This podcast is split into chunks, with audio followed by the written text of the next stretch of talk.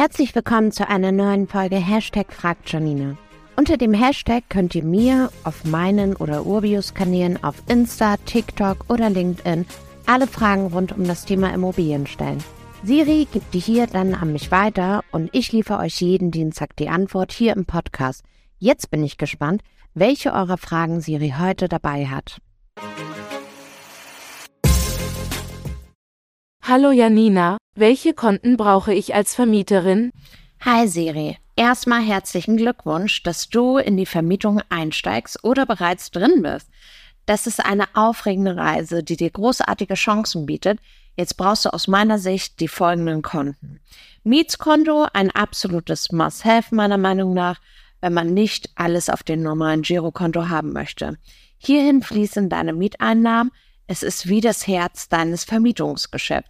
Du kannst die Miete von deinen Mieter, Mieterinnen auf dieses Konto einzahlen lassen und von hier aus die meisten Ausgaben abwickeln. Konto für die Kaution. Rein rechtlich musst du die Kaution deiner Mieter, Mieterin von den anderen Konten trennen. Ich bin hier mittlerweile darauf umgestiegen, dass meine Mieter, Mieterinnen Kautionsversicherungen abschließen. Das ist für mich um einiges einfacher.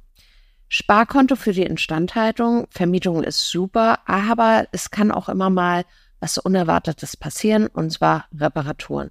Ein separates Sparkonto nur für Instandhaltungskosten kann dich vor Überraschungen schützen. So bleibt deine finanzielle Situation stabil, wenn plötzlich der Wasserhahn tropft oder das Dach repariert werden muss. Dann gibt's noch das Steuersparkonto. Die Steuern vergessen wir natürlich nicht. Ein Teil deiner Mieteinnahmen sollte für Steuern zurückgelegt werden. Ein extra Konto macht es einfach, nicht in Versuchung zu geraten, dieses Geld für andere Dinge auszugeben. Konto für Nebenkosten, wenn du als Vermieterin auch Nebenkosten wie Wasserstrom oder Heizung übernimmst, kann ein separates Konto für die Ausgaben sinnvoll sein. So hast du den Überblick, wie viel du tatsächlich für die Nebenkosten ausgibst. Denk daran, dass die Konten nicht nur dazu dienen, deine Finanzen zu organisieren, sondern auch um klar zwischen deinem persönlichen Geld und dem Geld deiner Vermietung zu unterscheiden.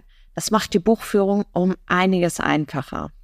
Danke, Janina. Bald habe ich sicher weitere Fragen an dich. Gerne, Siri. Ich freue mich auf weitere Fragen. Und wer da draußen noch eine Frage hat, immer gerne über Social-Kanäle auf mich oder Urbio zukommen. Dann gibt's die Antwort hier im Podcast. Und wenn ihr keine Folge verpassen möchtet, folgt dem Feed hier bis nächste Woche. Mach's gut.